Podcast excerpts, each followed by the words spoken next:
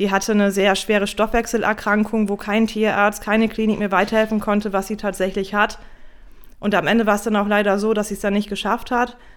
Und heute denke ich mir, wenn ich damals vielleicht das Wissen hatte, was ich jetzt habe, ich glaube, dann hätte ich vielleicht einiges noch ein bisschen anders machen können. So, hallo, hallo und herzlich willkommen zur neuen Folge von Fuchshausen, der Pferdepodcast mit Madita und Josie. Und heute ist eine ganz besondere Folge. Wir hatten es ja tatsächlich die letzten, ich glaube, drei Folgen schon angekündigt und ein bisschen Werbung gemacht, dass wir heute tatsächlich eine Expertenfolge wieder haben. Und zwar eine Folge zum Thema Futter. Das wurde sich ja öfters von eurer Seite gewünscht. Und da haben wir uns jetzt mal um eine Expertin bemüht. Und genau, ich gebe das Mikro einfach mal weiter und dann kannst du dich mal einmal vorstellen. Ja, hi. Ähm, ja, lieben Dank erstmal für die Einladung. Mein Name ist Ina Pohl, ich bin 34 Jahre alt, äh, komme aus Lingen, habe einen kleinen Sohn und freue mich, dass ich heute ein paar Fragen für euch beantworten darf.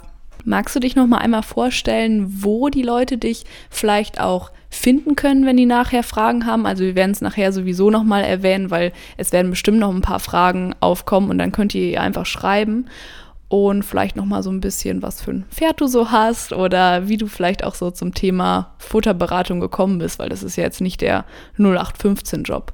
Na klar, also ich bin auf Facebook und auf Instagram vertreten. Ich heiße dort natürliche Pferdefütterung Ina Pohl. Und wie der Name schon sagt, bin ich seit etwa ja, zwei Jahren selbstständig mit der Futterberatung. Also ich habe eine Ausbildung zur ganzheitlichen Ernährungsberaterin für Pferde gemacht und habe dann meinen Schwerpunkt auf natürliche Pferdefütterung gewählt. Ich denke, da werden wir nachher noch mal ein bisschen genauer drauf zukommen, was das bedeutet und wie das Ganze so umsetzbar ist. Ja, ich habe ein Pferd, ich habe einen achtjährigen Spanier, ich habe der, ist mittlerweile schon seit fünf Jahren bei mir. Ich habe auch das Glück, dass ich äh, mit einer Freundin zusammen einen eigenen Stall habe und wir eine ganz liebe, kleine, nette Stallgemeinschaft sind. Und daher habe ich dann auch das Glück, dass wir alles das, was halt fürs Pferd gut ist, selber umsetzen können und selber bestimmen können. Und ja, ich würde sagen, unseren fünf Pferdchen bei uns am Stall geht sehr gut. Die haben 24 Stunden Bewegung und stehen immer draußen und ja. Ja, cool. Dann lebst du ja also den Traum von uns allen mit dem eigenen Stall, dem eigenen Pferd und was da so alles dazu gehört. Ja, genau. Also ich habe auch schon seit ich ein kleines Kind bin immer Pferde gehabt. Also bin mit Pferden eigentlich immer groß geworden. Damals bei meinen Großeltern auf dem Bauernhof, die hatten dann immer Ponys. Da hatte ich dann auch irgendwann ein eigenes Pony. Dann kam irgendwann das Pflegepferd dazu. Und dann konnte ich mir irgendwann mit ungefähr 20 Jahren auch den Traum von einem ersten eigenen Pferd erfüllen. Und das ist dann auch so der Punkt, wo ich dann auch so mich mit dem Thema Fütterung mehr befasst habe. Also ich hatte eine Friesenstute, die hatte eine sehr schwere Stoffwechselerkrankung, wo kein Tierarzt, keine Klinik mir weiterhelfen konnte, was sie tatsächlich hat. Und am Ende war es dann auch leider so, dass sie es dann nicht geschafft hat. Und heute denke ich mir, wenn ich damals vielleicht das Wissen hatte, was ich jetzt habe, ich glaube, dann hätte ich vielleicht einiges noch ein bisschen anders machen können. Also bist du nicht direkt nach der Schule in, das, in den Bereich Fütterung gegangen oder direkt? Nein, also nach der Schule habe ich ein Studium in, mit der Sozialpädagogik gemacht, also komme eigentlich aus einem ganz anderen Bereich und habe dann natürlich ja die Liebe zu den Pferden, die ja immer geblieben ist. Das hat, da habe ich mir dann sozusagen ein zweites Standbau, äh, Standbein aufgebaut. Ja, ich glaube, das ist ein mega interessantes Thema, weil wir tatsächlich auch immer sehr viele Fragen bekommen oder auch aus anderen Podcasts hören, dass es immer sehr viele Fragen zum Thema ja, Arbeiten im, in der Pferdebranche gibt. Und ich glaube, so eine Ernährungsberatung für Pferde ist nochmal so ein Beruf, den man ja so gar nicht auf dem Schirm hat. Also ich glaube, das ist auch nochmal ein bisschen interessant. Ich glaube, da könntest du vielleicht auch nochmal so zwei, drei Worte zu sagen, wo man denn überhaupt ja, Ernährungsberater für Pferde werden kann und was das dann überhaupt so ist.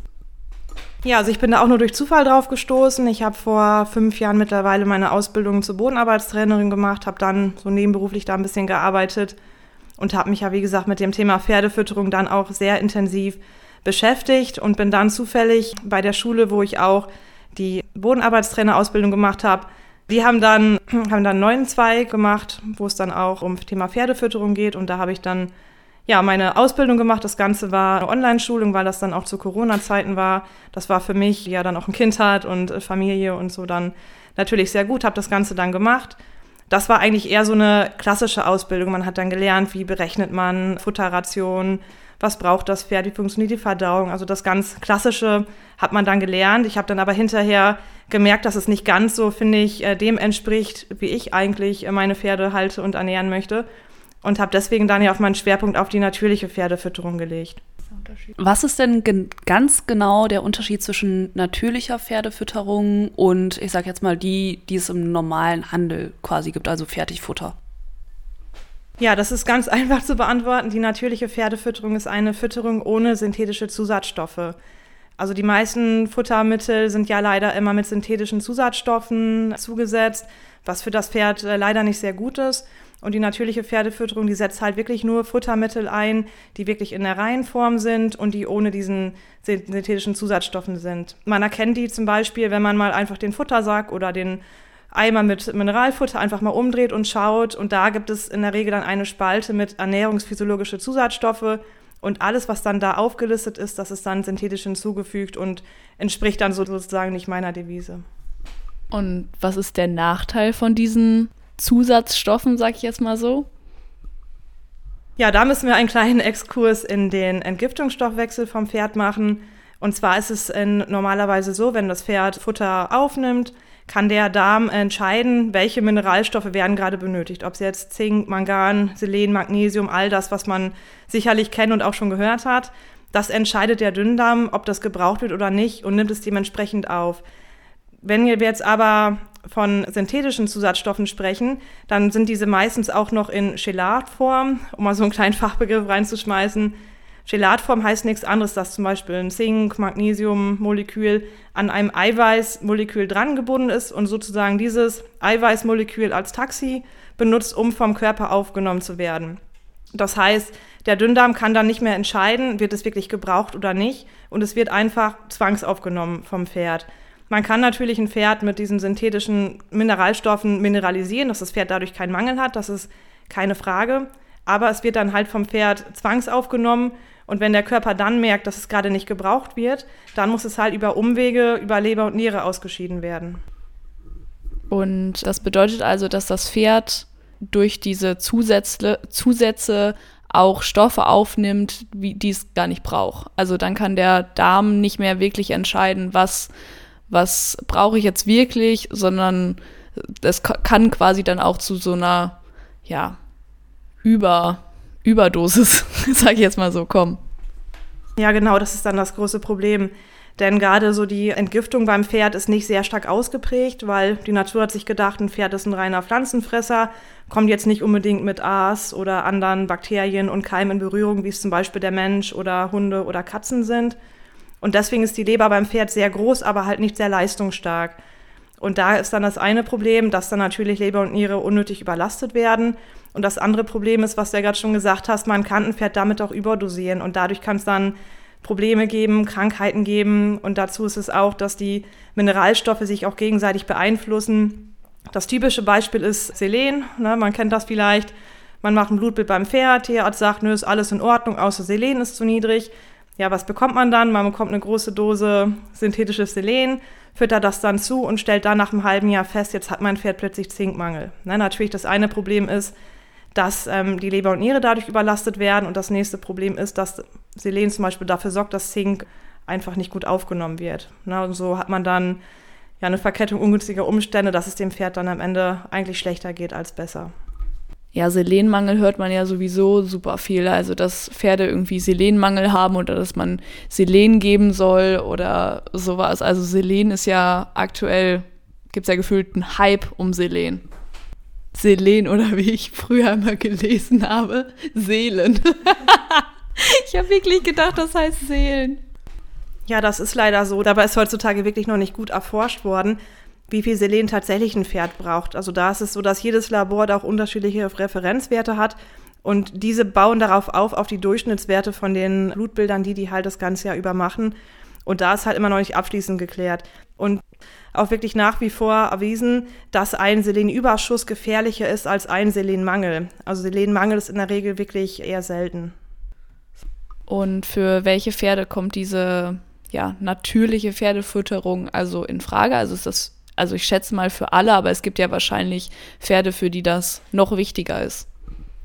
Ja, also wie du schon gesagt hast, das kommt bisher für alle Pferde in Frage. Ich hatte noch kein Pferd in meiner Beratung oder auch in meinem Bekanntenkreis, noch kein Pferd, was dadurch irgendwelche oder wo ich gedacht habe, nee, das ist jetzt nichts für die natürliche Pferdefütterung. Besonders wichtig ist es für Pferden, die schon irgendwelche Stoffwechselprobleme haben. Ne, das fängt an bei Pferden, die viele Magengeschwüre haben, Koliken, Hufrehe, dann vielen Pferden, denen Cushing zugeschrieben wird, obwohl die im Ende gar kein Cushing haben, sondern dieses sogenannte Pseudo-Cushing, was auch über einen überlasteten Stoffwechsel zugrunde liegt. Das sind dann natürlich die Pferde, die natürlich dann noch viel mehr dann von der Fütterung profitieren. Ja, da machen wir mal einmal einen kleinen Umweg. Und zwar, bevor wir jetzt gleich zu den Fütterungsfehlern kommen, möchte ich nur mal einmal kurz sagen, wie ich auf Ina gekommen bin. Und zwar habe ich an dem Stall, wo ich damals mit Baron gewesen bin, habe ich ja, hat Ina eine Fütterungsberatung abgehalten. Vielleicht willst du mal kurz sagen, wie, wie so eine Fütterungsberatung bei dir so aussieht, weil du bist ja zu uns gekommen und hast, sag ich jetzt mal so, ein Referat gehalten. Genau richtig. Also ich biete zwei Sachen an. Zum einen Vorträge zum Thema ja, eine allgemein natürliche Pferdefütterung. Da geht es dann darum, was ist überhaupt die natürliche Pferdefütterung, wie funktioniert die Verdauung beim Pferd, welche Futtermittel sind gut, welche sind nicht so gut. Das ist das eine, was ich anbiete. Dann biete ich auch Vorträge zum Thema Stoffwechselkrankheiten an, wo ich dann genau darauf eingehe, wie funktioniert der Stoffwechsel, wie funktioniert die Entgiftung beim Pferd, um dann auch auf die einzelnen Stoffwechselkrankheiten, die so typisch halt sind, ne, wie äh, Hufrehe, Koliken, Magengeschwür, die Eczema, viele Hustenpferde fallen da auch drunter. Das sind dann, oder auch die ganzen PSSM-Pferde, das sind dann so Themen, wo ich dann nochmal ein bisschen genauer drauf eingehe. Das ist der eine Teil. Der andere Teil ist die Einzelberatung, so nenne ich es mal. Das heißt, man kann mich kontaktieren, ob es jetzt per E-Mail, WhatsApp, Facebook, Instagram ist. Dann, wenn die Person gerade hier in der Nähe wohnt, dann fahre ich dann auch raus, treffe mich dann am Stall, schaue mir dann die Pferde an und nehme dann auch wirklich eine Stunde Zeit dafür, um dann mit den Besitzern zu sprechen und dann die jetzige Fütterung einmal zu besprechen und dann bekommt jeder Besitzer im Anschluss dann von mir auch einen ausführlichen Futterplan, wo ich dann aufschreibe, welche Futtermittel ich empfehle, wofür die gut sind, wie die Menge sind. Und dann ist mir die Nachbetreuung sehr, sehr wichtig. Also es ist halt immer schwierig zu sagen, so du musst jetzt das füttern und dann ist alles wieder gut. Oft ist es immer ein langer Prozess und deswegen ist mir die Nachbetreuung auch wichtig, dass man dann nach zwei, drei Monaten nochmal miteinander telefoniert und schaut, passt das so, wie wir uns das gedacht haben oder muss noch irgendwas angepasst werden. Guckst du dir das Pferd dann vom Allgemeinzustand an oder möchtest du dann auch, dass man ein großes Blutbild macht oder irgendwie, dass du ins Pferd reinschauen kannst? Ja, also ich sage meinen Kunden immer, alles, was die an Unterlagen haben, ob es jetzt Blutbild ist, Heuanalyse, Mineralstoffanalyse, sollen die mir mal gerne mit dazu schicken, damit ich mir dann noch so ein besseres Bild machen kann. Aber das ist nicht Voraussetzung. Also ich habe auch ganz oft Kunden, die fragen dann immer, ich möchte gerne Beratung haben soll ich mir vorher ein Blutbild machen lassen oder eine Haarmineralanalyse? Dann sage ich in meiner Regel, das ist erstmal nicht notwendig, weil wenn ich dann schon immer höre, wie die gefüttert haben und wenn ich dann sehe, wie die Pferde aussehen, dann kann ich mal schon sagen, dein Pferd hat einen Mineralstoffmangel, da brauchen wir jetzt keinen Test für machen. Dann empfehle ich immer, dass man die Fütterung erstmal umstellt und anpasst. Und wenn man dann nach ein paar Monaten merkt, dem Pferd geht es immer noch nicht gut, hat immer noch irgendwelche starken Symptome, dann kann man natürlich nochmal weiterschauen. Dazu ist aber auch noch gesagt, dass ähm, wenn das Pferd natürlich irgendwie krank ist, dann sind Blutbilder natürlich wichtig und dann ist auch ein Tierarzt zu Rate zu ziehen, ne? weil ich also jetzt kein Tierarztbesuch. Ich wollte gerade sagen, die Leute kommen ja meistens auch eher zu dir, wenn das Pferd krank ist. Also Josie zum Beispiel füttert ja jetzt nicht über die natürliche Pferdefütterung, sondern hat Fertigfutter. Kannst du gleich noch mal eben kurz was zu sagen. Aber Verida hat ja nichts. Also da ist jetzt, das Fell sieht gut aus und die hat einen guten Allgemeinzustand, dann kommen die Leute ja wahrscheinlich noch nicht so direkt auf die Idee, sich eine Futterberatung zu buchen. Das war ja bei mir ein bisschen anders. Ich bin ja dann eben auf die Futter, äh, Futterberatung aufmerksam geworden und ja, beim Baron habe ich mir gedacht, der kriegt eh nur Mineralfutter. Der war ja damals zwei, glaube ich. Da habe ich gedacht, das kann ich mir ja noch sparen, das ist ja noch nicht so wichtig. Im Nachhinein auch vielleicht nicht so hundertprozentig klug, aber hätte vielleicht auch einiges mit verhindert werden können. Aber ich wusste ja, dass Puh, der hat sich, also ich weiß nicht, ob man ihn als Eczema bezeichnen kann, aber er hat sich im Sommer die komplette Mähne und auch den Schweif zur Hälfte weggescheuert. Also ist man ja so als Amateurpferdebesitzer dann direkt, okay, mein Pferd hat Exem, was kann ich denn da machen? Dann habe ich natürlich eine Decke gekauft und ich habe natürlich angefangen, das Pferd mit Fliegenspray einzusprühen und ja, dann hört man ja auch, okay, das Pferd soll jetzt nicht mehr so viel Zucker, also keine Äpfel mehr. aber irgendwie ist es nicht besser geworden. Es wurde von Mal zu Mal schlimmer und dann habe ich eben diese Futterberatung da gesehen und habe eben gehört, dass man durch, durch Fütterung bei einem, ja, ich sage jetzt mal so Eczema, ich weiß auch nicht, also ich weiß jetzt auch nicht wirklich, ob pur ein Eczema ist oder ob es einfach eine Stoffwechselreaktion war. Ich glaube, Ekzem ist ja wahrscheinlich auch einfach eine Stoffwechselreaktion. Es ist ja eine Allergie auf die, auf die Insektenbisse, die ja aber durch, da kannst du wahrscheinlich gleich noch ein bisschen besser was zu sagen, die aber ja durch den kaputten Stoffwechsel ausgelöst wird, dass man damit Füttern was machen kann. Und da habe ich damals vor zwei Jahren dann mit deiner Hilfe das Futter umgestellt. Das kriegt er auch immer noch. Und ich will ja nichts sagen, aber mein Pferd hat eine volle Mähne, mein Pferd hat einen vollen Schweif. Das hat insgesamt ein Jahr gedauert. Also im ersten Jahr war es noch nicht so doll sichtbar. Aber im zweiten Jahr haben wir wirklich von Anfang bis Ende und jetzt auch im Oktober, also im September ist eigentlich immer so die schlimmste Zeit. Und mein Pferd hat Mähne. Also ich ja nichts sagen, aber mein Pferd hat Mähne. Ja, das freut mich, dass es deinem Pferd äh, nach wie vor immer noch so gut geht. Ja, aber wie du schon gesagt hast, leider ist es so, dass viele erst die Beratung bei mir suchen, wenn das Kind schon fast im Brunnen gefallen ist. Das heißt, äh, viele kommen dann zu mir, wenn die wirklich nicht mehr weiter wissen, wenn es den Pferden schon sehr schlecht geht. Ich helfe dann natürlich immer gerne, aber ich freue mich auch immer, wenn einfach Kunden zu mir kommen, die sagen, ich habe jetzt ein, mir ein neues Pferd gekauft, kann mich mit dem Thema Fütterung nicht so gut aus, was ja auch völlig verständlich ist. Man kann ja nicht als Pferdebesitzer Experte für alles sein. Äh, dafür gibt es dann ja auch mal die Fachleute. Und dann freue ich mich, wenn ich dann einfach mal auch mal Futterpläne für einfach gesunde Pferde erstellen kann. Ganz einfach, da hoffe ich dann, dass es den Pferden auch einfach gut geht und die gar nicht erst krank werden. Was auch mal noch ein großes Problem ist, was viele immer gar nicht meinen, wenn jetzt zum Beispiel ein Futtermittel füttern, was gar nicht gut ist, weil es jetzt viel Zucker oder Getreide und so enthält oder auch viel mit diesen synthetischen Stoffen und meinen, meinem Pferd geht es eigentlich damit gut, es hat nichts. Das kann fünf, sechs oder auch mal zehn Jahre gut gehen und dann irgendwann schiebt das Pferd eine Hufrehe bekommt ein Exem, fängt an zu husten und keiner weiß wirklich, wo es herkommt und man bringt das dann mit dem Thema Fütterung einfach nicht mehr in Verbindung, weil man denkt sich, ja, mein Pferd hat zehn Jahre das Müsli bekommen. Ich glaube nicht, dass es damit zu tun. Zu tun hat. Und das ist auch immer so ein großes Problem, was leider dann auch immer mehr wird und was viele einfach gar nicht verstehen, dass es halt dann auch Langzeitfolgen geben kann und nicht immer sofort ersichtlich sein muss.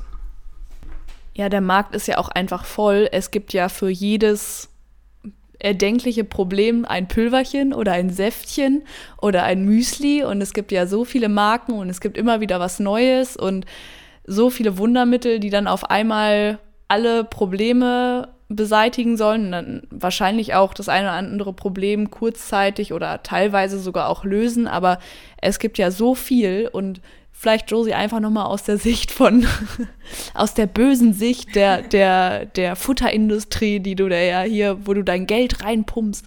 Nein, alles gut, muss jeder selber entscheiden, was er seinem Pferd füttert, aber wir möchten hier einfach nochmal einen, meiner Meinung nach, guten Ansatz zeigen und aufzeigen. Und ich habe da vorher tatsächlich auch nicht, mich nicht mit beschäftigt und ich finde es einfach wichtig zu wissen. So, Josie, jetzt erstmal, was fütterst du, ohne, ohne zu judgen, was fütterst du und sag ich jetzt mal so, warum? Warum bist du, warum fütterst du noch nicht auf die natürliche Futterweise?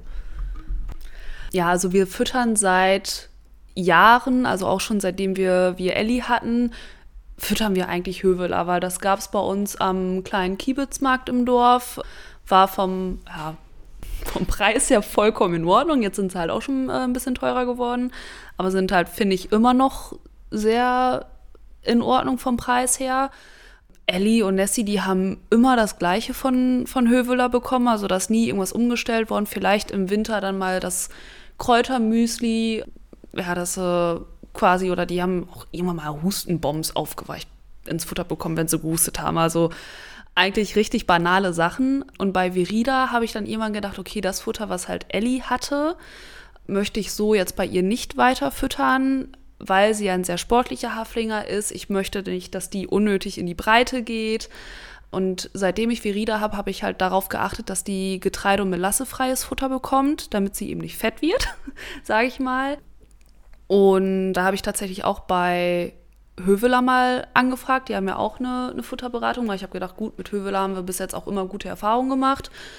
bleibe ich mal erstmal da und frage da an. Und da hat die gesagt, ja, halt vielleicht das, das Höveler Puritan, das ist ja Getreide- und Melassefrei. Dann habe ich irgendwann gemerkt, okay, bei ihr fehlt so ein bisschen an der Energie. Dann bin ich tatsächlich auf das Pur Sport umgestiegen, aber da gucke ich halt auch immer, dass die quasi nicht zu viel bekommt. Heißt, wenn die dann mal eine Pause oder so hat über zwei Wochen, kriegt die auch nicht mehr die volle Ration, sondern deutlich weniger, weil braucht sie in dem Moment halt einfach nicht. Deswegen also seit Jahren halt das von Höveler Getreide und Melasse frei. Sie bekommt auch wohl von Olimond das, also von Bibi Horses das Olimond Pulver und halt um sie so ein bisschen dabei zu unterstützen, ja, Mineralfutter, nicht das von Höveler, von, sondern von Agrups, das Naturmineral, habe ich auch wieder darauf geachtet, dass das getreidefrei ist. ja, weil einfach ein Haflinger sehr leichtfutterig ist. Also das sind so jetzt die Sachen, die Verida bekommt. Ich gucke zwar auch immer mal wieder, dass ich vielleicht doch was umstelle, aber jetzt nicht so extrem krass. Aber im Endeffekt bin ich doch immer irgendwie bei Höveler geblieben und ja, bei den großen Industriefuttermarken. Hält sich, glaube ich, auch das Klischee, dass wenn man sich das Futter selber zusammenstellt oder diese natürliche Fütterung, dass es auch einfach teurer ist als das Fertigfutter. Vielleicht magst du da noch mal was zu sagen oder vielleicht auch zu Josies Beitrag. Ja, erstmal danke, Josie, dass du so ehrlich bist und erzählst, was du so dein Pferdchen fütterst. Ja, das sind so, sag mal, so klassische Futtermittel, ne, die auch viele meiner Kunden vorher immer den Pferden gegeben haben. Und wir können gerne im Anschluss nochmal sprechen. ja, genau. Das Problem ist halt, es gibt wohl sehr viele Futterberater immer auf dem Markt, aber die meisten sind dann auch wirklich immer ja, markenabhängig. Und das ist ja auch das, was mich auch noch so ein bisschen auszeichnet. Also ich bin komplett Hersteller- und Markenunabhängig. Natürlich gibt es ähm, einige ja, Futter oder einige Futtermittelhersteller, die sehr gute Produkte auf dem Markt haben. Deswegen gebe ich meinen Kunden dann in den Futterplan auch immer so Beispielmarken immer mit äh, auf den Weg oder mit Futtermitteln, wo ich oder meine Kunden gute Erfahrungen mitgemacht haben. Aber das sind dann auch wirklich nur die, wo ich dann auch wirklich hinterstehe und weiß, dass das halt ähm, ja gute Futtermittel sind. Ja, und zu den Kosten sei gesagt, das Gerücht hält sich immer noch hartnäckig, das ist ja so teuer und gerade die Mineralfutter, die jetzt ohne synthetische Zusatzstoffe sind, die sind auf dem ersten Blick immer ein bisschen teurer. Wenn man aber wirklich mal vergleicht und mal ausrechnet, was zahle ich für mein billiges Mineralfutter jeden Tag, ne, dafür muss man natürlich wissen, wie ist der Kilopreis, wie viel Gramm muss ich meinem Pferd am Tag füttern und dann kann man sich mal ausrechnen, wie teuer das Ganze dann am Tag oder im Monat ist. Und wenn man das dann mal mit den anderen Mineralfuttern vergleicht, dann merkt man, da ist gar nicht wirklich so ein großer Unterschied. Und dazu ist in der natürlichen Fütterung auch immer so die Devise, weniger ist oft mehr. Also ich bin jetzt auch nicht diejenige, die jetzt sagt, oh, jetzt hier nochmal ein Pülverchen und da nochmal was und hier nochmal was, sondern ganz im Gegenteil. Also meine Beratung besteht auch oft da drin, um einfach Sachen wegzulassen und den Besitzern dann auch zu zeigen, was sie vielleicht als, als Alternative geben können. Denn mir in der Beratung ist auch wichtig, dass ich nicht einfach nur den Besitzern sage, hier müsst das und das eurem Pferd füttern, sondern die sollen ja auch verstehen, warum ist das gut und warum ist das vielleicht nicht so gut. Das ist mir dann immer noch sehr wichtig. Ja, ich glaube, unsere Hörerinskis, nennen wir mal so, nennen wir sie mal so, die interessiert vor allem so ein bisschen die Fütterungsfehler. Aber ich wollte einfach gerne noch mal ein Beispiel aus der Beratung geben, die du mir eben gegeben hast. Und zwar hatte ich vorher für mein Pferd, weil es ist ja ein Sportpferd, also ich reite ja A-Dressur, das ist ja, es ist ja eine große sportliche Leistung und ich möchte ja auch, dass mein Pferd, ich war vorher habe ich ein Pulver gekauft, ein Aminopulver, das versprach, dass das Pferd damit tolle Muskeln aufbaut und die meine damalige Beratung im Reitsportgeschäft meines Vertrauens hat mir gesagt, dass jemand seinem Pferd das Futter gegeben hat, es einen ganz tollen Hals davon bekommen hat und als sie das dann abgesetzt hat, dann waren die Muskeln alle wieder weg und deshalb füttert sie das jetzt die ganze Zeit und deshalb habe ich das dann auch mich nicht getraut, es abzusetzen, weil es könnte ja sein, dass mein Pferd dann nur noch so ein, so ein ich weiß nicht, ob man es kennt, so ein Steckenpferdhals hat und ich mochte das doch so gerne, dass Puh so muskulös war und deshalb wollte ich auf gar keinen Fall auf dieses Aminosäurepulver verzichten. Und dann hat Ina mir gesagt, dass das eigentlich totaler Humbug ist, weil es auch natürliche Futtermittel gibt, wie zum Beispiel in diesem Fall Hanfsamen, die genauso Aminosäuren enthalten. Und wenn ich jetzt mal das Bild von vorher zu nachher gegenüberstelle, also Puh sieht genauso aus wie vorher. Also der hat, also außer mit Mähne, aber er sieht genauso aus wie vorher und der hat halt nichts an Muskeln verloren. Und also ich habe mich auch sehr, sehr hartnäckig an meinen Zusatzpulvern gehalten, weil ich dachte, das wäre wirklich der Shit. Also das vielleicht nochmal so als kleiner, als kleines Beispiel für einen Fütterungsfehler, sag ich jetzt mal so. Und Hanfsamen sind noch deutlich günstiger als dieses Pulver, wo ich glaube ich im Monat, was habe ich dafür bezahlt? Fast 50 Euro. Ja, also kann ich mir jetzt auch gut sparen. Und gebe das Mikrofon jetzt einfach mal zurück an dich und vielleicht hast du ja so das, den einen oder anderen Fütterungsfehler, den nicht nur wir gemacht haben, sondern vielleicht auch noch andere. Ja, danke dir für dein Beispiel.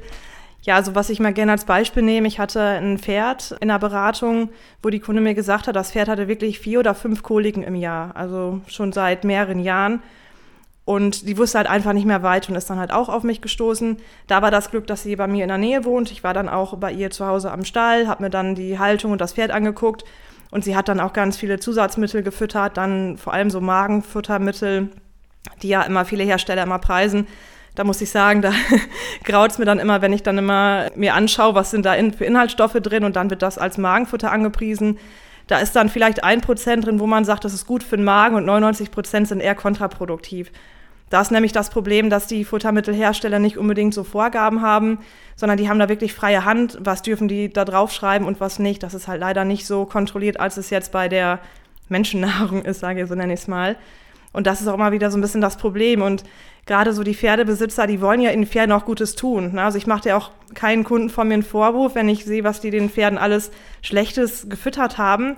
Aber man möchte dem Pferd ja wirklich nur Gutes tun und vertraut ja auch so ein bisschen auf das, was die Hersteller immer schreiben. Und ja, und dann ist es halt leider immer so, dass die dann hier nochmal ein Pulverchen füttern und hier nochmal das, weil die einfach den Pferden was Gutes tun wollen. Ja, um nochmal auf das Pferd zurückgekommen mit den vielen Koliken. Der größte Fehler, den die Besitzerin leider gemacht hatte, waren die Fresspausen. Das ist bei vielen Pferden in der Beratung immer wieder ein ganz, ganz großes Thema. Denn wie die meisten ja auch wissen, Pferde der Pferdemagen produziert dauerhaft immer Magensäure und Pferde sind dafür gemacht, dass die immer dauerhaft was zu fressen haben. Also in der Natur ist es nicht so, dass die morgens, mittags und abends fressen und dann nachts schlafen, sondern Pferde, wenn man mal so auf 24 Stunden schaut, 16 Stunden davon verbringen die mit Fressen und Bewegen und nur 8 Stunden mit Ruhen. Das Ganze aber nicht am Stück. Also man hat festgestellt, dass so die, gerade die Wildpferde nie länger als zwei Stunden am Stück ruhen oder schlafen, weil dann der Körper wieder ruft, ich brauche wieder was zu fressen. Also das ist für Pferde ganz, ganz wichtig und da ist auch die ganze Verdauung darauf ausgelegt, dass ein Pferd immer Bewegung hat und immer Rauffutter zur Verfügung hat. Ist das nicht der Fall, dann kann es halt schnell zu Problemen kommen. Gerade wenn jetzt die Fresspausen zu lange sind, wie das dann bei meiner Kundin dann auch der Fall war, dann ist der Magen halt übersäuert. Der Darm ist sozusagen ähm, mehrere Stunden in Anführungszeichen leer gelaufen. Die ganze Darmflora hat sich dann verschoben und da kam es dann auch immer wieder zu den Koliken. Wir haben die Fütterung dann umgestellt, indem wir halt erstmal viel sehr oder sehr viel weggelassen haben, dann mit Heunetzen gearbeitet haben, dass das Pferd erstmal die Heumenge bekommen hat und dann auch vor allem die ähm, Fresspause nicht zu lang war. Ja, und das ist jetzt circa eineinhalb Jahre her und bis heute hatte das Pferd keine Kolik mehr. Ja, das habe ich tatsächlich auch schon gehört. So, also Raufutter ist key, sag ich jetzt mal so. Also das ist ja auch tatsächlich das so, was man auch zusätzlich zum Futter überall hört, dass gutes Heu, was jetzt nicht unbedingt vielleicht für jedes Pferd immer zur Verfügung steht, aber ohne große Fresspausen zur Verfügung steht, das Wichtigste ist. Also so unten der große erste Baustein. Genau, das ist richtig. Also an erster Stelle gucke ich immer, dass das Pferd keine Fresspausen hat, weil das ist wirklich das Nonplusultra in der Pferdefütterung. Wenn nämlich gerade mit ähm, der Rauffuttergabe schon etwas nicht stimmt, dann kann das beste Zusatzfuttermittel, das beste, die besten Kräuter können dann halt auch nichts mehr machen. Also das ist immer so die Basis, dass das Pferd wirklich 24 Stunden Rauffutter hat. Denn Pferde beziehen ihre, die Energie, die die benötigen, hauptsächlich über die Rohfaser. Und die Rohfaser ist ja nun mal im Heu, Gras und auch im kleinen Teil im Stroh enthalten. Ja, ich habe das tatsächlich zum Thema Rehe, habe ich das auch mitbekommen, dass ein Pferd weil alle anderen Pferde und weil das auch so auf der Verpackung stand für das Gewicht, das steht ja meistens dann immer, mittlerweile steht ja sogar drauf, irgendwie für leichte Arbeit, für harte Arbeit und für gar keine Arbeit. Aber weil natürlich auf der Verpackung dann für das Gewicht die Menge anstand, hat das Pferd jeden Tag, ich glaube, das war auch so eine Höveler oder so eine, so eine Pellets, ähm, Hafermischung jeden Tag einfach ein, eine ganze Schaufel bekommen. Also pro Mahlzeit, drei Mahlzeiten dann. Ja, und dann hat es hat's Rehe bekommen. Also da kriegt man ja schon echt so das ein oder andere mit. Also hast du vielleicht noch irgendwelche anderen Fehler, die oft gemacht werden, außer nicht gutes Heu. Also zum Beispiel bei meinem Pferd, also mein Baron hat damals Heulage bekommen, ist er überhaupt nicht mit klargekommen. Ich bin jetzt tatsächlich dadurch auch kein Fan mehr von Heulage. Ich weiß nicht, ob man Heulage direkt immer verteufeln sollte oder ob da vielleicht auch irgendwie was Positives dran ist, weil es soll ja nicht stauben. Also manche Leute schwören da ja auch drauf. Aber dass man mit gutem Heu und ohne Fresspausen, was gibt es da noch so, was man falsch machen kann? Ja, genau, so das äh, Raufutter ist wie gesagt das, äh, das Wichtigste und das sind dann auch mal so typische Fehler.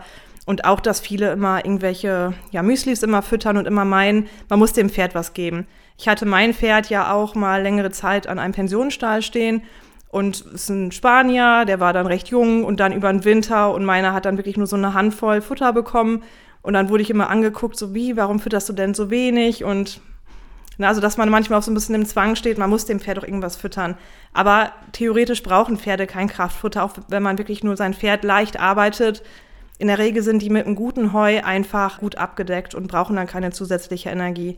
Wenn man dann den Fehler macht und dann zusätzlich ein Kraftfutter füttert und das Pferd diese Energie aber nicht benötigt, dann fängt die Energie an, sich im Körper sozusagen einzulagern und kann dann noch zu weiteren Problemen führen. Ja, und zum Thema Heulage, da muss ich sagen, da halte ich nicht ganz so viel von. Also ich versuche immer äh, meinen Kunden zu sagen, dass sie möglichst immer auf Heu äh, umstellen sollten, denn Heulage hat mehrere Probleme. Zum einen ist es ein siliertes Futtermittel und die Pferdeverdauung ist für silierte Futtermittel nicht gedacht. Also da kommt es dann schnell zu Fehlgärungen und bestenfalls, so nenne ich es dann immer, bekommen die Pferde direkt dann Kotwasser oder Durchfall oder vielleicht auch mal leichte Bauchschmerzen, wo die Besitzer dann schnell merken, ah, okay, das liegt an der Heulage, ich fütter das nicht mehr, mein Pferd verträgt das nicht. Es gibt aber auch Pferde, die reagieren da nicht drauf und wie ich dann vorhin schon mal sagte, und dann Jahre später kriegen die dann irgendwelche Probleme, was keiner mehr mit der Heulagefütterung in Verbindung bringt. Deswegen ja, bin ich immer nicht so ein großer Fan von Heulage. Natürlich gibt es immer ein paar Ausnahmen, wenn man jetzt wirklich ein Pferd hat, was wirklich atmungstechnisch sehr, sehr schlecht dasteht und mit Heu überhaupt nicht mehr klarkommt, auch mit Bedampfen und Nassmachen und medikamentös nichts mehr anderes zu machen ist, dann kann man sagen, okay, dann sollte man vielleicht doch mal eine Heulage füttern, wenn das Pferd dann damit klarkommt. Dann haben wir auch immer gerade dieses Jahr das Problem, dass die Heuernte nicht sehr gut ist. Also das Heu ist oft nass geworden, enthält sehr, sehr viel Zucker, ist oftmals schon verschimmelt und hat überhaupt keine gute Qualität. Und dann muss man wirklich hingehen und sagen, okay, dann kann man, kann man mal besser einen Winter eine gute Heulage füttern als ein äh, schlechtes, vergammeltes Heu. Aber wenn man die Wahl hat, sollte man immer auf Heu setzen und nicht auf Heulage.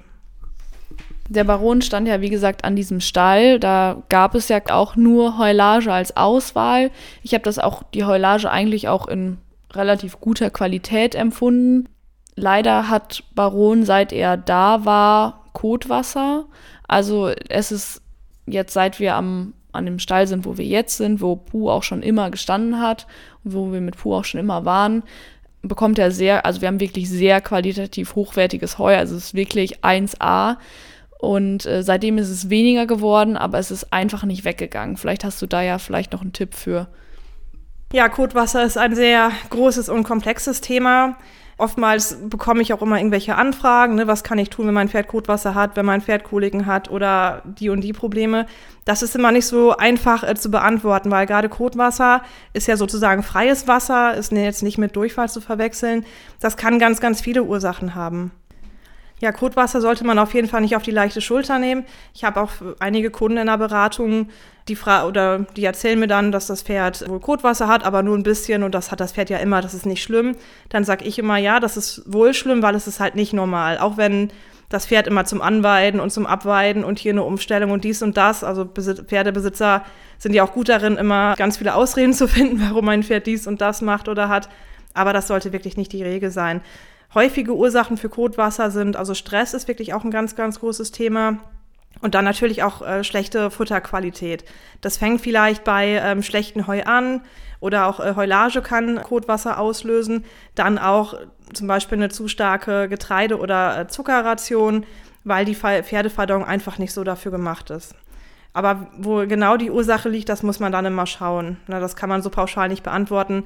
Da muss man wirklich jedes Pferd individuell sehen. Das macht auch so ein bisschen die natürliche Pferdefütterung oder auch meine Beratung aus, dass man nicht immer sagen kann, für das Pferd und dieses Problem gibt es die und die Lösung. Also da muss man die Pferde wirklich sehr, sehr individuell sehen, denn selbst unter den gleichen Pferderassen gibt es immer so Unterschiede. Dann die Haltung spielt eine große Rolle, das Alter des Pferdes, ähm, wo das Pferd herkommt, ist es ein Importpferd oder nicht. Das sind alles wirklich Faktoren, die eine große Rolle spielen. Und dann natürlich auch die ganzen Rasseunterschiede.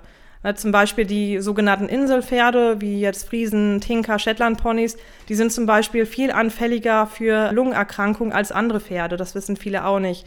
Das liegt zum Beispiel daran, weil aus den Regionen, wo diese Pferde herkommen, ist es eine sehr, sehr nasse und feuchte Region.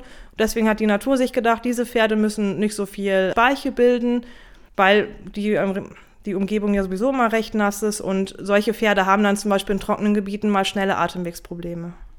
Hast du denn generell noch so einen Tipp? Also zum Beispiel Stichwort Hafer. Also wenn irgendwer mich nach einem Fütterungstipp fragt, dann, was ich ja bei dir gelernt habe, gebe ich immer das Wort Hafer weiter, weil am Anfang war Hafer für mich so ein bisschen der Teufel, weil davon werden die Pferde ja wild und ich wollte ja kein wildes Pferd.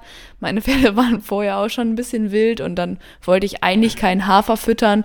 Nicht, dass ich dann nachher dass das Pferd dann quasi vom Hafer gestochen wird, wenn man so im Fachjargon sagt. Aber im Endeffekt ist das jetzt so mein Game Changer geworden. Ja, also wie hast du schon gut erklärt, der Hafer sticht. Das ist immer so der, der typischen Satz, den ich auch immer höre. Also von den Kraftfutterarten ist Hafer wirklich das, äh, das Nonplusultra, also wirklich dann das beste und auch natürlichste und auch mit günstigste Pferdefutter. Dass der Hafer sticht, da ist nichts dran, wenn man mal so einen Exkurs in die Verdauung vom Pferd macht. Das Futter geht ja von dem Magen zuerst in den Dünndarm. Da wird dann so alles schnell verdauliche, die Mineralstoffe, Zucker und Stärke, wird daraus, wird da verdaut in Dünndarm. Und die Besonderheit, das Futter im Dünndarm ist ungefähr nur so 30 bis 45 Minuten. Und dann wandert das Futter weiter in den Dickdarm. Der Dickdarm ist für die ganze Rohfaser zuständig, wo das Pferd ja hauptsächlich Energie bezieht. Und da ist das Futter dann auch so 12 bis 24 Stunden dann drin enthalten. Beim, wenn wir jetzt nochmal auf den Hafer zurückkommen, beim Hafer ist die Besonderheit, der Hafer wird in Dünndarm verdaut. Das heißt, wenn man jetzt nochmal mal nachdenkt, wie lange ist das Futter in Dünndarm? 30 bis 45 Minuten. Das heißt, dass wenn man einem Pferd Hafer füttert, kommt die Energie von dem Hafer nach 30 bis 45 Minuten im Pferd an und steht dann dem Pferd auch direkt zur Verfügung. Mit diesem Wissen kann man dann so ein bisschen rumspielen. Wenn man jetzt ein Pferd hat, was sonst ja sehr triebig ist, wo man denkt, okay, der könnte mal ein bisschen mehr Energie haben oder steht gerade irgendwie ein Turnier an, wo mein Pferd jetzt richtig Leistung zeigen muss, da sage ich dann immer, dann gibt den Hafer einfach vor dem äh, Training wenn man jetzt aber ein Pferd hat, was sowieso schon sehr viel Energie hat, dann sage ich immer, dann gibt das Futter nach dem Training. Also sticht der Hafer tatsächlich. der Hafer sticht, weil er schnell aufgenommen wird vom Pferd sozusagen. Alles klar, wieder einen neuen Mythos geklärt. Ja gut, auf jeden Fall habe ich bei meinen Pferden auch jetzt nicht irgendwie was, was festgestellt, dass sie dadurch irgendwie schneller geworden sind oder heißer. Ja, Hast du sonst noch irgendwelche Fütterungstipps, die du mit auf den Weg geben möchtest? Ja, also das Thema Zusätze oder Öle ist ja auch nochmal ein ganz, ganz großes Thema. Und gerade jetzt, wenn die Winterzeit kommt, dann Fütter sieht man ja in den Pferdeställen immer, wie die ganzen Leinölkanister da von Stallgasse zu Stallgasse gehen. Was viele aber nicht wissen, Pferde können Öle nicht sehr gut verdauen, denn Pferde haben keine Gallenblase. Also die Gallenblase ist ja dafür zuständig, um die Gallenflüssigkeit zu speichern und nach Bedarf abzugeben. Bei uns Menschen ist das zum Beispiel so, wenn wir jetzt gleich nach McDonald's fahren würden, dann würde die Gallenblase ganz viel Gallenflüssigkeit abgeben, damit die Fette emulgiert werden und vom Körper aufgenommen werden können. Da das Pferd ja ein Fluchttier ist wo, und das Pferd darauf ausgebaut ist, dass es 24 Stunden immer von jetzt auf gleich die gleiche Leistung zeigen kann, hat sich auch da die Natur gedacht, wie beim Magen auch mit der Magensäure. Wir müssen nichts zwischenspeichern, es reicht, wenn die Leber immer ein bisschen Gallenflüssigkeit produziert. Und die Öle oder das Pferd benötigt halt diese Gallenflüssigkeit, um die Öle halt aufzunehmen. Das heißt, mit Ölen sollte man ein bisschen vorsichtig sein und die auch dann nur rationiert einsetzen, weil Pferde halt keine großen Ölmengen sozusagen verdauen können. Ein weiteres Problem ist noch bei den Ölen, dass die sehr schnell ranzig werden. Also nach zwei bis drei Tagen werden die oder steigt die Keimbelastung schon in den Ölen, was man nicht unbedingt sehen kann. Also das Öl kann auch gut aussehen und riechen, aber es kann wirklich schon belastet sein und das ist immer so ein weiteres Problem, gerade auch mit diesen ganzen großen Kanistern. Deswegen bin ich immer ein Fan davon, Ölsaatenmischungen sozusagen einzusetzen. Das ist sozusagen die reine Form von den Ölen. Sonnenblumenkerne beispielsweise, die enthalten viel Zink, die kann man super gut zum Fellwechsel füttern. Hanfsamen wurden ja schon angesprochen, die auch sehr viele Aminosäuren enthalten. Dann kann man noch Kürbiskerne, die enthalten viel Magnesium und ja, da gibt es eine ganz, ganz große Bandbreite. Und da sind halt die Vorteile, dass das Pferd das einfach besser verwerten und verdauen kann, weil es halt diese in der Ursprungsform noch ist. Und ein weiterer Vorteil ist auch, die Sachen sind natürlich viel günstiger, als wenn man da jetzt irgendwie die fertig produzierten Futtermittel kauft. Ja, also Leinöl geht ja auch wirklich ins Geld. Also machen wir uns mal nichts vor. Das Öl ist wirklich für dafür, dass es halt Öl ist, wirklich schweineteuer. Und wenn man dann einfach, also man könnte ja dann einfach Leinsamen füttern und es hat einfach den gleichen Effekt, so wie ich das jetzt verstanden habe. Okay, scheinbar nicht. Ja, genau. Ja, Leinsamen. Also Leinsamen haben sehr, sehr gute Eigenschaften. Die sind gerade so für Pferde, die jetzt Magenprobleme haben oder kolikanfällig sind. Da kann man die sehr gut einsetzen. Leinsamen sollte man allerdings aufkochen mit Wasser, weil die sonst einen Teil, Großteil an Blausäure enthalten, was wiederum giftig sein kann fürs Pferd. Und eine weitere Besonderheit des Leinsamen sollte man nicht täglich füttern, sondern so jeden zweiten Tag. Denn die haben so gute Eigenschaften, dass sich die Verdauungsenzyme im Dickdarm dann irgendwann so anpassen und ein bisschen ihre Arbeit einstellen. Deswegen sollte man Leinsamen nicht täglich einsetzen. Aber für ein Pferd, was jetzt akut ein Magengeschwür hat oder eine Kolik hatte, da kann man wirklich die ersten Tage sehr gut dann auch Leinsamen einsetzen. Ja, ich fasse dann einfach schon mal zusammen. Also, Tipp ist auf jeden Fall keine Fütterungspausen, so wie ich das jetzt verstanden habe. Gutes Heu, also Heulage wirklich nur im äußersten Fall, sag ich jetzt mal so, aber Hauptsache das Heu oder wenn dann auch die Heulage haben eine wirklich sehr, sehr gute Qualität. Dann der dritte Tipp war, ja, weniger ist mehr, sag ich jetzt mal so. Also keine Zusätze, sondern wirklich mal auf das Futter drauf achten und wirklich mal gucken, was da so drin ist und ja, nichts Fertiges kaufen, sondern eher sich das Futter selber zusammenmischen und dann eben nur die Sachen reintun, die man braucht. Und ein Pferd, also Pferde brauchen nicht so viel, wie man denkt. Jetzt mal so als vierten Tipp, glaube ich. Und fünften Tipp, Hafer. Oder habe ich jetzt irgendwas vergessen oder habe ich irgendwas verschlammt? Nein, das hast du schon sehr gut zusammengesetzt. Ich kann das noch einmal ergänzen, worüber wir noch gar nicht gesprochen haben, über das Wasser. Also man spricht immer viel über das Futter und man sucht die Probleme auch immer im Futter. Aber das Thema Wasser wird häufig immer so außer Acht gelassen. Dabei ist es auch sehr wichtig. Gerade für Pferde, die zum Beispiel zu Verstopfungen oder Verstopfungskoliken neigen oder die generell wenig trinken, ist es auch nochmal sehr wichtig zu wissen, dass Pferde keine Schlucktrinker sind, sondern Zugtrinker. Also gerade wenn man jetzt an die Stelle zurückdenkt, die viel mit den Selbsttrecken arbeiten. Selbsttrecken sind an sich sehr gut, haben viele Vorteile. Wir haben bei uns am Stall auch eine Selbsttränke. Wir haben allerdings auch eine Badewanne, wo immer freies Wasser drin steht. Das hat einfach den Hintergrund, dass Pferde nicht so wie jetzt ja, Hunde oder Katzen so kleine Schlücke auf sich nehmen, sondern immer große Züge trinken. Die können wirklich mehrere Liter Wasser auf einmal zu sich nehmen. Und mit einer Selbsttränke können die das nicht. Also Pferde können das schon lernen, die verdursten auch nicht, wenn die eine Selbsttränke haben. Aber wenn man jetzt im Hintergrund hat, man hat ein Pferd, was zu einer Verstopfungskolik neigt oder vielleicht immer wieder Probleme damit hat, sollte man vielleicht mal drüber nachdenken, habe ich in meiner Box oder in meinem Offenstall nur eine Selbsttränke? Falls ja, dann sollte man da auch nochmal äh, freies Wasser anbieten. Ja, also zu dem Thema Wasser ist das bei uns tatsächlich so, dass wir das Regenwasser vom Stall in einem großen IBC auffangen. Von da aus wird es dann umgeleitet zu einem großen Fass, dass wir das einmal mit dem Eimer rausschöpfen können und äh, füllen die dann in große Fässer um, die auch lebensmittelecht sind. Und da ist das zum Beispiel bei Verida, also man kann abends, wenn das Fass leer war, drei Eimer da reinpacken, also 13 Liter Eimer. Und die, ganz ehrlich, die säuft einfach das Wasser. Also den, den, den Behälter dann einfach leer, weil, ja, also die sucht sich auch manchmal das Wasser. So auf der Wiese, die weiß ganz genau, wo das Wasser aufgefangen wird. Dann läuft die dahin und trinkt das. Oder auf der Wiese jetzt aktuell bei dem Wetter, die ganze Wiese steht unter Wasser. Ja, und manchmal die frisst nicht, die trinkt halt aus den Pfützen. Die Behälter, wo die Pferde raustrinken, sollten halt schon Lebensmittel echt sein. Also sind sie ja bei uns zum Beispiel auch, weil die eben sonst Weichmacher rausgeben. Also da ist schon wirklich wichtig, dass es lebensmittelechte Behälter sind. Kann sonst krebserregend sein. Ja, jetzt hatte Madita ja auch schon das Wichtigste von heute ein bisschen zusammengefasst.